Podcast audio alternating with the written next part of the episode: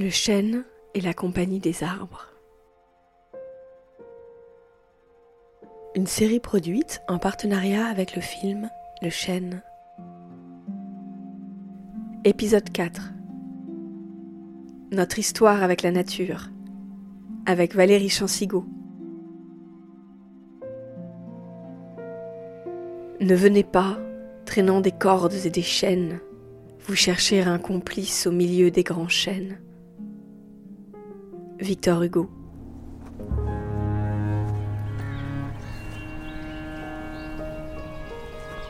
Je suis Valérie Chansigo, je suis historienne. Je m'intéresse à une histoire longue et compliquée de la relation entre notre espèce et la nature. Quand on s'intéresse à l'histoire de la relation entre l'espèce humaine et, la nature, et les arbres en particulier, c'est une question qui prend une autre forme dès qu'on remonte très loin dans le temps. Lorsqu'on va visiter les grottes ornées européennes, Lascaux ou d'autres, des grottes absolument magnifiques avec des illustrations, des images d'animaux absolument exceptionnelles, on ne peut être que frappé par une chose, c'est un absent, à savoir l'arbre, tous les arbres et tous les végétaux. Il n'y a pas de végétaux dans ces grottes. Il y a toujours des animaux, il y a des figures géométriques. Mais dès lors que la nature est montrée, ce n'est jamais le végétal qui est montré.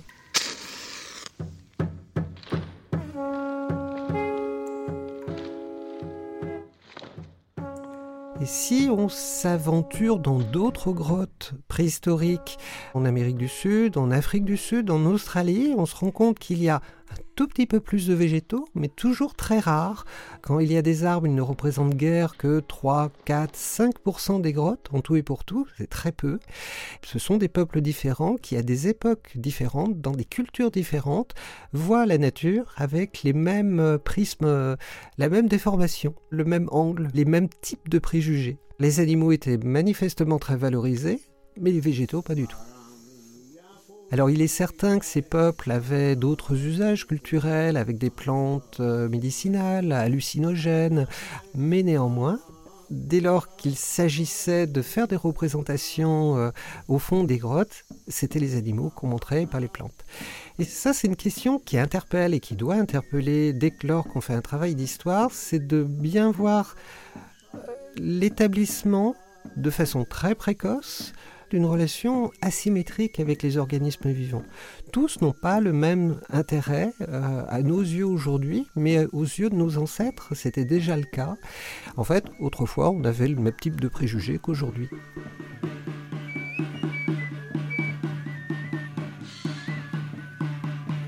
Il n'y a pas eu à une époque une sorte de rapport avec la totalité de la nature qu'on aurait parfaitement adoré, aimé et idolâtré.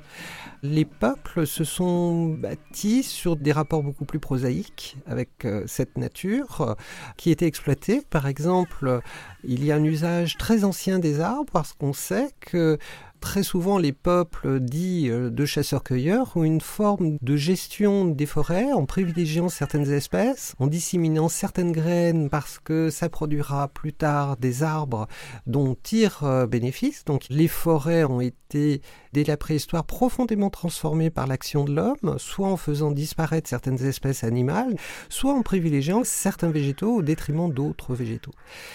Donc cette relation asymétrique qu'on voit dans les grottes, c'est juste un symbole très visible et facile à, lire, à percevoir, d'une relation à la nature complexe, contradictoire, ambiguë et très souvent destructrice à l'égard de la biodiversité.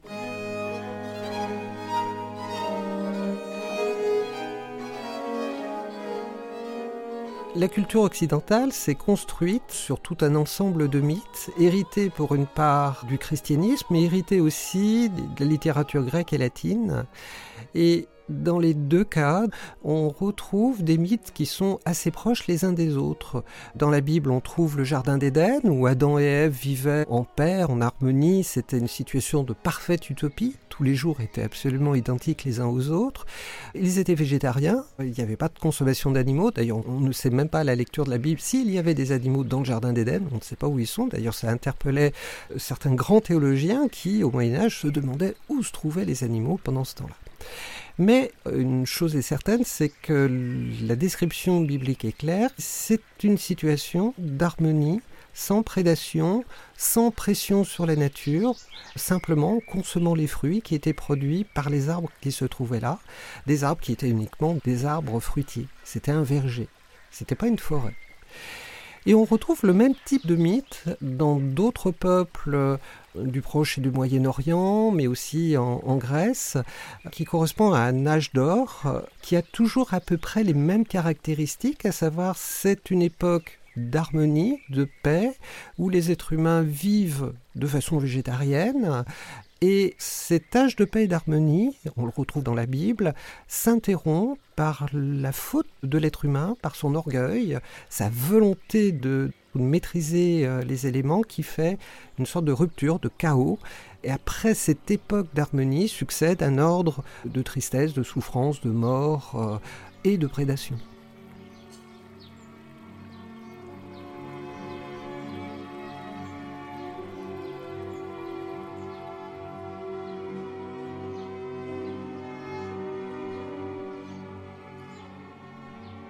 vraiment la culture occidentale s'est construite sur la conviction qu'il existait un âge d'or révolu où on vivait en paix et en harmonie, et dans le désespoir des conséquences de la perte de cet âge d'or. Et tout le discours environnemental s'est construit aussi de cette façon-là, avec un discours qui dit eh bien, l'époque industrielle a abouti à une rupture dans notre relation ancestrale harmonieuse que l'on avait avec la nature. Il s'agirait de retrouver ou de restaurer cet âge d'or.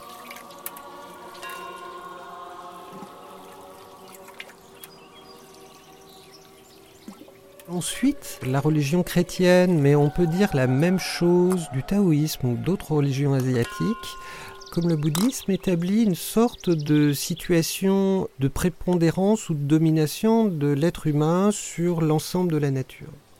Mais ça ne s'accompagne jamais d'une sorte de blanc-seing donné à l'être humain de tout ravager, de tout détruire, etc. Au contraire, toutes ces grandes religions essayent d'établir une sorte de frein de valeur euh, morale sur le fait de ne point gaspiller, de ne pas s'accaparer. Euh, l'égoïsme est très souvent condamné. Et ce qui est frappant, c'est quelles que soient les situations, que ce soit en Europe ou en Asie, il y a une sorte d'échec entre le projet théologique visant à réguler les sociétés, à faire en sorte que cette situation de domination ne se transforme pas en situation de tyrannie. Et pourtant, quelle que soit la subtilité, l'intelligence de ces religions, de ces discours théologiques, nulle part une société juste, prudente, dans sa relation à la nature ou dans sa relation avec les êtres humains, n'arrive à s'établir.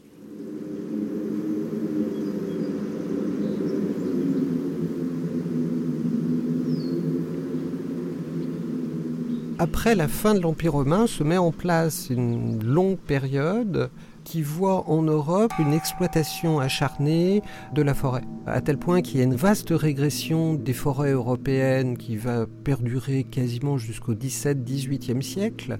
Cette utilisation des arbres et de la forêt répond à divers impératifs, notamment un impératif étroitement lié à la démographie, et cette phase d'importante déforestation, de destruction et d'exploitation des forêts, va légitimer un peu plus tard l'expansion coloniale euh, des Européens dans des pays qui ont des couverts forestiers nettement plus importants, on peut penser aux Amériques, et qui va en fait légitimer ou euh, justifier d'un point de vue économique l'exploitation de ces nouveaux continents.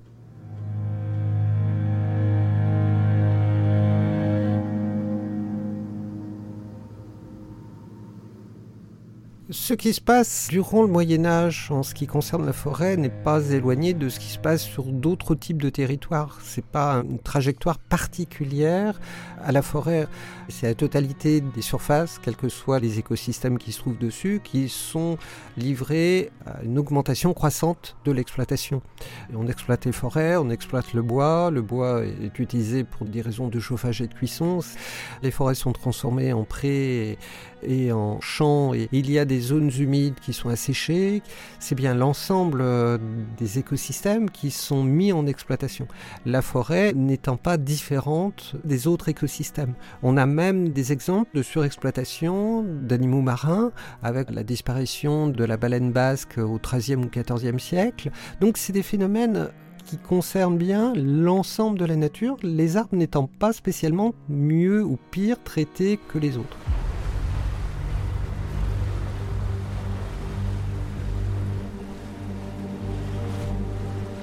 Il y a un moment important dans la transformation de la biodiversité terrestre, c'est l'époque que l'on qualifie de renaissance pour l'Europe, avec les célèbres voyages de Christophe Colomb.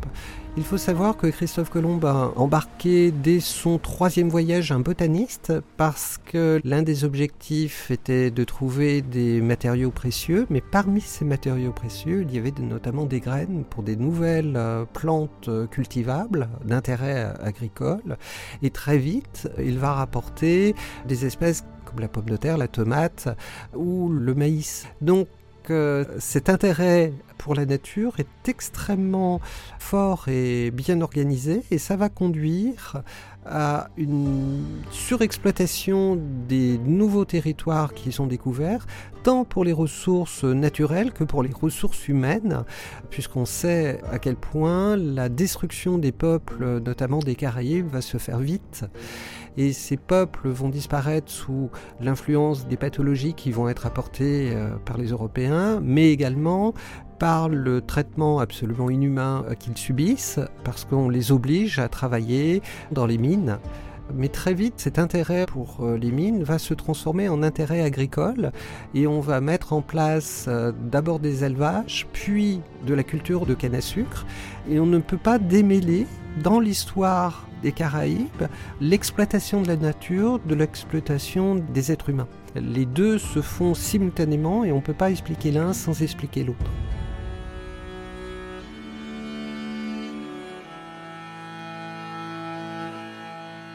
C'est seulement à partir du XVIIe siècle qu'on va commencer à réfléchir aux moyens de maintenir des forêts, de les entretenir, parce qu'on a besoin de bois et d'un bois qui a largement disparu, et va se mettre en place d'autres formes de gestion forestière. On cite parfois Colbert comme étant une sorte de changement dans la façon de gérer les forêts, mais il faut bien voir que ce changement dans la gestion des forêts n'est pas porté par une sorte d'amour euh, qui serait subitement apparu euh, pour les arbres euh, et les forêts. C'est un intérêt beaucoup plus prosaïque parce qu'on a besoin de bois, notamment de charpentes de bateaux, mais ces bateaux servent à établir un ordre colonial dont la France pourrait tirer profit. C'est une époque où il y a une course aux ressources tirées des, des nouveaux territoires qui ont été découverts durant les siècles précédents et on a besoin de bateaux pour pouvoir exploiter ces ressources. Et dans l'exploitation de ces ressources, il y a effectivement des ressources naturelles, mais il y a aussi encore une fois des ressources humaines, puisque l'une des façons d'exploiter ces nouvelles ressources, c'est la traite et l'esclavage ce moment de globalisation qui s'établit à partir de Christophe Colomb jusqu'à l'époque de Colbert est une globalisation qui voit voyager dans tous les sens euh, des semences, des transformations euh, d'écosystèmes. C'est la première globalisation de la planète. Mais il s'agit d'un ordre brutal et violent qui se met en place.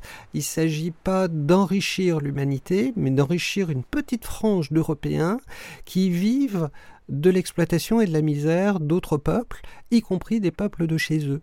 Et cette élite, cette petite frange qui tire profit de cette globalisation, de cette colonisation, c'est vraiment une toute petite partie de la population européenne.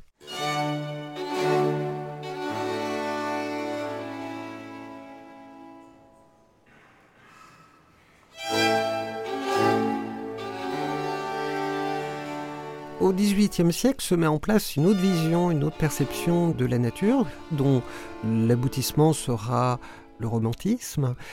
Et il y a deux savants français qui, au XVIIIe siècle, véhiculent des regards totalement différents sur la nature. C'est Réaumur qui dirigeait euh, l'Académie des sciences, et Buffon, qui dirigeait le Jardin du Roi, l'ancêtre du Muséum national d'histoire naturelle. Ce qui est fascinant, c'est de voir euh, le, regard sur la nature véhiculé par ces deux hommes qui vivent à la même époque, qui baignent dans la même culture. Buffon, c'est pas un grand observateur de la nature, c'est un compilateur de connaissances fournies par d'autres. Et ce qui l'intéresse, c'est la langue française. C'est un très grand euh, prosateur. C'est vraiment quelqu'un qui sait merveilleusement bien écrire. Il cherche à faire œuvre d'écrivain, mais dans son histoire naturelle, vaste ensemble d'ouvrages sur la nature, sur les mammifères et les oiseaux, qui est l'un des best-sellers euh, de la littérature euh, au XVIIIe siècle, il va avoir des pages extrêmement féroces concernant la nature sauvage. Pour lui, la nature sauvage est hideuse et mourante, et l'être humain doit remplacer cette nature sauvage par une nature cultivée. Là, on rejoint quelque chose qu'on retrouve abondamment euh, durant l'Antiquité. Durant l'Antiquité, il n'y a aucune admiration pour la nature sauvage. Lorsqu'on célèbre la nature, c'est la nature cultivée, c'est les champs, les vergers, c'est là où l'être humain a mis de l'ordre. Et en fait, Buffon est tout à fait dans cette trajectoire-là. Il déteste la nature sauvage, il idéalise la nature améliorée et embellie par l'être humain. Réaumur ne s'oppose pas forcément à cette vision des choses, mais la grande différence, c'est que lui, c'est un véritable observateur euh, de la nature. C'est un grand entomologiste, il va faire euh, des mémoires pour servir à, l'étude des insectes qui est vraiment un ensemble de mémoires euh, remarquables en termes d'observation. Il avait installé ainsi une fourmilière au pied de son lit dans un placard pour pouvoir l'observer, y compris la nuit. Et dans ses mémoires, il va prendre l'exemple du chêne pour donner l'une des premières approches scientifiques de la biodiversité. Il estime que de toute façon on ne pourra jamais étudier la totalité des insectes euh, espèce par espèce parce qu'il y en a beaucoup trop. Et il cite le chêne en disant mais regardez, prenez simplement une espèce de chêne, vous trouverez sur ce chêne 30 40 espèces d'insectes qui lui sont inféodées, qu'on ne trouve pas ailleurs. Multipliez ensuite ce nombre d'insectes par le nombre de plantes et vous aurez une idée de la quantité absolument vertigineuse d'espèces qu'il y a dans le monde. On ne pourra jamais toutes les étudier. Et les deux hommes symbolisent bien deux regards totalement différents qui pouvaient se trouver à une même époque. Réaumur et Buffon meurent euh, un peu avant la Révolution française. Et c'est pas tant la Révolution française qui est en cause, mais va se passer quelque chose qui va transformer profondément notre rapport à la nature et qui est souvent symbolisé par l'émergence du romantisme. Le romantisme est souvent présenté comme une sorte d'opposition à la rationalité des Lumières et que le romantisme favoriserait en fait une, vision beaucoup plus sensible, émotionnelle de la nature. C'est pas aussi tranché que ça parce que dans le romantisme il y a du rationnel et il y avait du, du sensible et de l'émotif dans la vision de l'esprit des Lumières. Mais ce qui se transforme, c'est qu'effectivement, on va avoir, à la fin du XVIIIe et au début du XIXe, une autre perception et un autre intérêt pour la nature qui est symbolisé par l'émergence de mots nouveaux, comme le mot milieu, ou en anglais le mot environment, qui donnera dans les années 1970 environnement en français, et le mot milieu décrit quelque chose qui est nouveau dans l'intérêt des savants, qui est comment ce qui entoure un organisme vivant, que ce soit une plante, que ce soit un animal, que ce soit un être humain, que ce soit un peuple, influe sur cet organisme vivant. C'est une vision écologique de la relation à la nature. Et à partir de là, va naître toute une série d'idées extrêmement fortes, notamment l'une des plus importantes, ça va être Charles Darwin avec son idée d'évolution. Qu'est-ce que c'est que l'évolution? C'est l'influence d'un environnement sur une espèce qui se transforme parce que cet environnement fait une pression sélective sur cette espèce. Donc on voit bien l'importance absolument considérable de cette transformation. Et c'est vrai qu'on en trouve toute une série de traces dans le romantisme.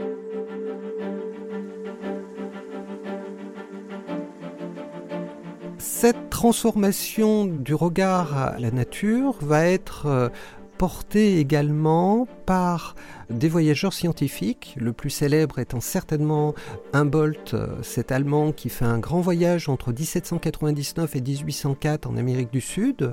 Et Humboldt va être vraiment le symbole de ce regard euh, différent sur la nature, qui est à la fois un héritier des Lumières. Dès qu'il y a une mesure à faire, il le fait. Tout son voyage se fait accompagner par euh, des instruments qu'il a payés de sa poche et qui lui permettent de mesurer la nature dans laquelle il est. Mais il le dit, il l'écrit. Au bout d'un moment, une fois qu'on a fait ce travail scientifique de mesure, il faut poser ses instruments et écouter ce que l'on ressent. Et en fait, on voit que cette opposition entre la raison et le sensible est faux parce que c'est un peu comme une marche. On a deux jambes et en fait, le sensible et la mesure, la rationalité, permettent d'avancer. Et c'est le mélange des deux qui donne quelque chose qui est très particulier, qui naît dans l'Europe du début du 19e, dont un bolt est un symbole et qui va aboutir quelques années plus tard à la protection de la nature.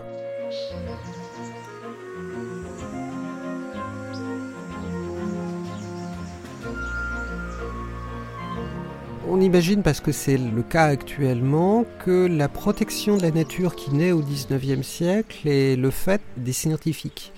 J'ai parlé de Humboldt, sauf que la protection de la nature est portée par toute une série d'acteurs qui ne sont pas spécialement des scientifiques.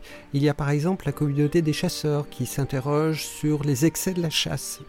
Il y a aussi les femmes extrêmement nombreuses dans les sociétés de protection des oiseaux qui se mettent en place à partir du milieu du 19e et qui sont des structures de très grande taille dans tout un ensemble de pays. Et là aussi, ce qui les motive, c'est un intérêt pour la nature qui n'est jamais séparé euh, d'une dimension morale. Il s'agit de lutter contre la cruauté et l'égoïsme qui menacent les oiseaux, mais qui menacent l'ensemble de la nature. Il s'agit de faire un monde plus pacifié, plus ordonné, plus réglementé, et elle se mobilise pour cette question-là. Et durant tout le 19e siècle, la mobilisation pour la nature est alimentée par l'ensemble de la société civile. Les savants sont présents mais sont assez minoritaires. Et c'est ça qui est absolument fascinant, c'est de voir à quel point cette idée que la nature est menacée par les excès des comportements humains est quelque chose de commun au XIXe siècle. Tout le monde en est à peu près persuadé. C'est l'être humain et son égoïsme et sa cruauté qui fait qu'on détruit la nature. Et il s'agit de réglementer cet égoïsme et cette cruauté. On voit à quel point aussi ça peut s'appuyer sur un discours chrétien, mais cette société du 19e siècle qui s'intéresse à ces questions-là le fait toujours dans l'idée qu'une société serait euh, plus efficace si elle protégeait la nature. Elle serait mieux ordonnée, elle serait moins chaotique.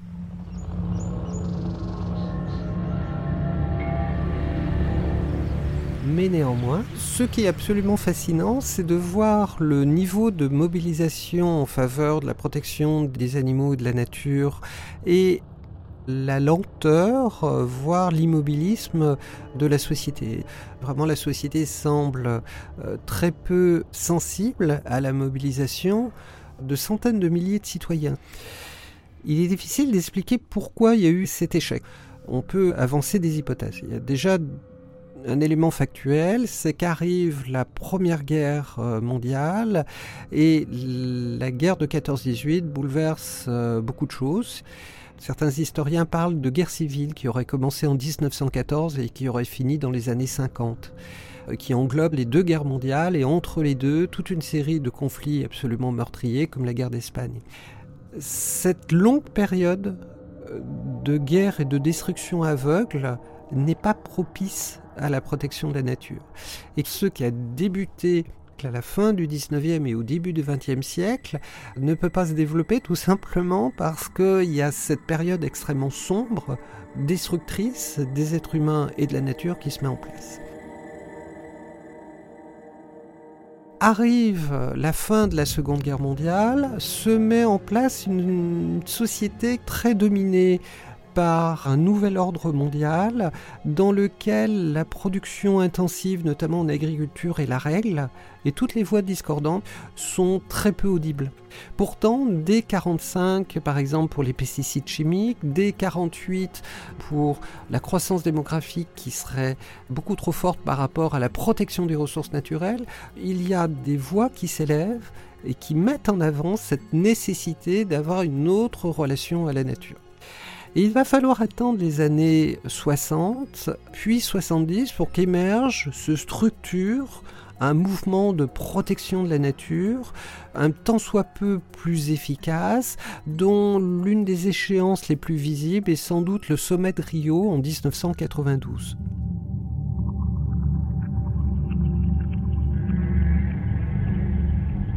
1992 est marqué par une réaction très forte des milieux les plus libéraux, notamment américains, contre toute forme de protection de la nature, contre toute forme d'alarme sur le dérèglement euh, climatique.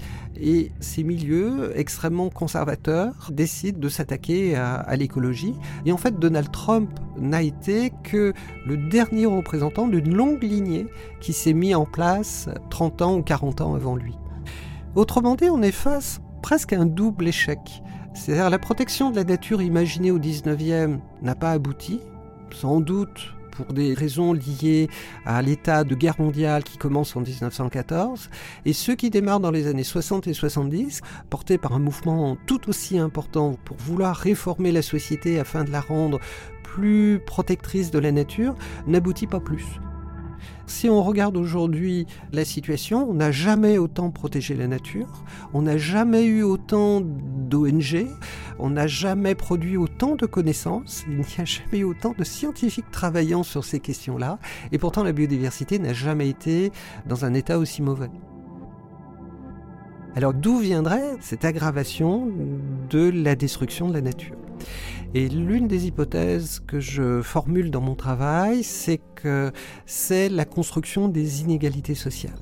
Et c'est vrai que durant l'histoire, depuis toujours, dès qu'une société devient inégalitaire, qu'elle devient de plus en plus inégalitaire, s'accroît dans le même temps la destruction de la biodiversité. La construction des inégalités est par définition destructrice de biodiversité. Il y a un, exemple assez bien connu, que ce soit en, Afrique ou en Amérique centrale sur les 50 dernières années, d'exploitation et de destruction d'arbres. C'est celui qui a alimenté certaines guerres civiles parce qu'on sait qu'il existe un trafic d'arbres absolument considérable. Il faut savoir que le trafic international euh, d'espèces sauvages se situe juste derrière le trafic de drogue et le trafic d'armes. Donc c'est des volumes d'argent absolument vertigineux. Et on peut même penser d'ailleurs que ces guerres civiles existent parce qu'il est possible d'exploiter ces espèces sauvages. Il n'y aurait pas cette exploitation-là, probablement que ces guerres civiles dureraient bien moins longtemps. Donc on voit bien que les désordres sociaux sont intimement liés à l'exploitation de la nature. Mais d'une façon beaucoup plus générale, on sait que le nombre de maladies et de ravageurs affectant les, les forêts et les espèces d'arbres augmente de façon exponentielle depuis des décennies et des décennies.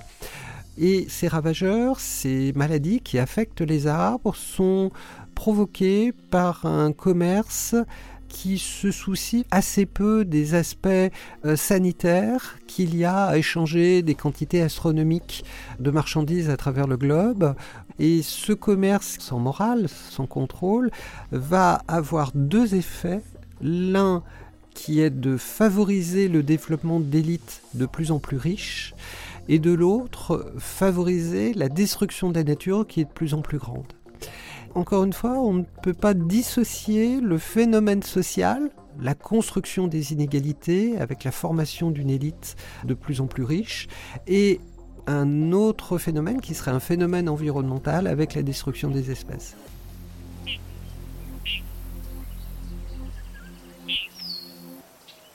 Si on regarde aujourd'hui la situation, il ne s'agit pas simplement de dire qu'on veut une société plus morale, plus juste, plus respectueuse de la nature.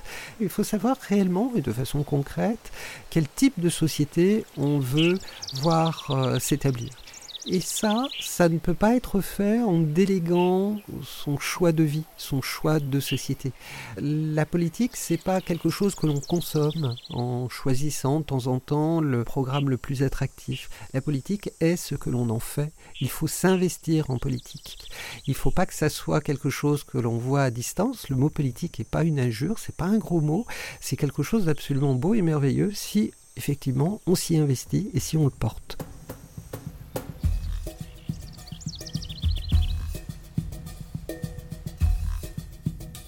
Le chêne et la compagnie des arbres est un podcast réalisé en partenariat avec le film Le chêne de Laurent Charbonnier et Michel Sédou, sous le patronage scientifique du Muséum national d'histoire naturelle et avec le concours de la Fondation Didier et Martine Prima et le fonds philanthropique Odonata. Dans cet épisode, vous avez entendu Valérie Chansigo, historienne des sciences et de l'environnement, autrice du livre Les combats pour la nature aux éditions Bûcher-Chastel. Documentation et écriture, Loïc Thomas. Réalisation, Christine Diger. Rédaction en chef, Éric Leray. Enregistrement à l'arrière-boutique studio, une série produite par Création Collective. Le Chêne, le 23 février, au cinéma.